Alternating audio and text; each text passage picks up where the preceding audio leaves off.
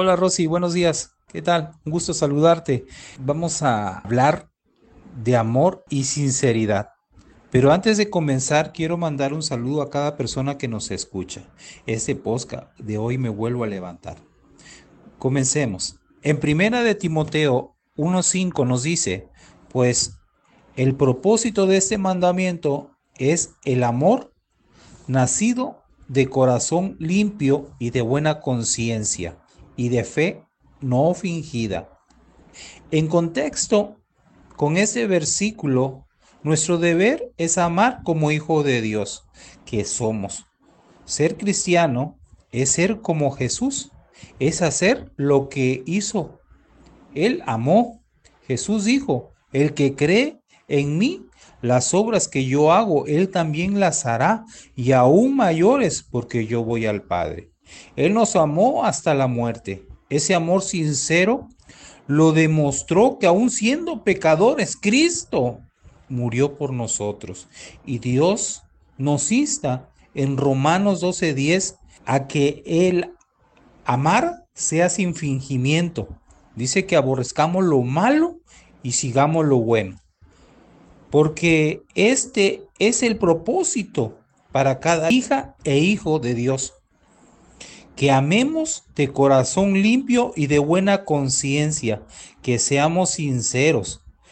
En Juan 14, 21 nos dice, el que tiene mis mandamientos y lo guarda, ese es el que me ama. Y el que me ama será amado por mi Padre. Y yo le amaré y me manifestaré a él. Tremendo, ¿verdad? Aquí podemos saber si nuestro amor es sincero para con Dios, si es que obedecemos.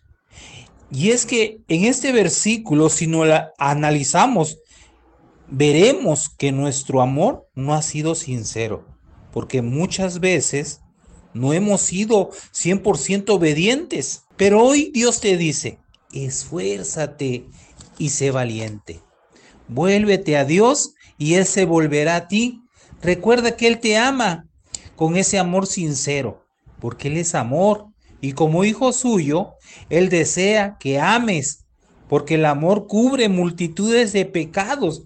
El amor te vincula a Dios, es el vínculo perfecto. Por último, deseo que Dios te guarde, que te bendiga hoy y siempre. Me despido sin antes decir que la paz de Dios que sobrepasa todo entendimiento llene tus corazones.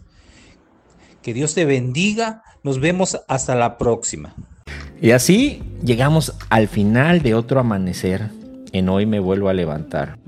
Recuerda, cada nuevo día es una oportunidad para levantarte, renovarte y acercarte más a Cristo. No importa lo que te espere hoy, siempre hay esperanza en Jesús.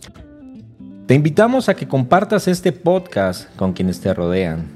Juntos podemos construir una comunidad que encuentra inspiración y fuerza en la palabra de Dios.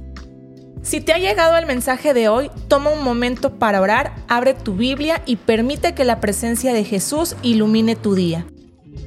Sobre todo, recuerda que cada mañana es una nueva oportunidad para levantarte con Jesús a tu lado. Mantente fuerte en la fe y deja que su amor te guíe en cada paso. Gracias por ser parte de esta comunidad matutina. Nos encontraremos nuevamente mañana con un nuevo amanecer de Hoy me vuelvo a levantar.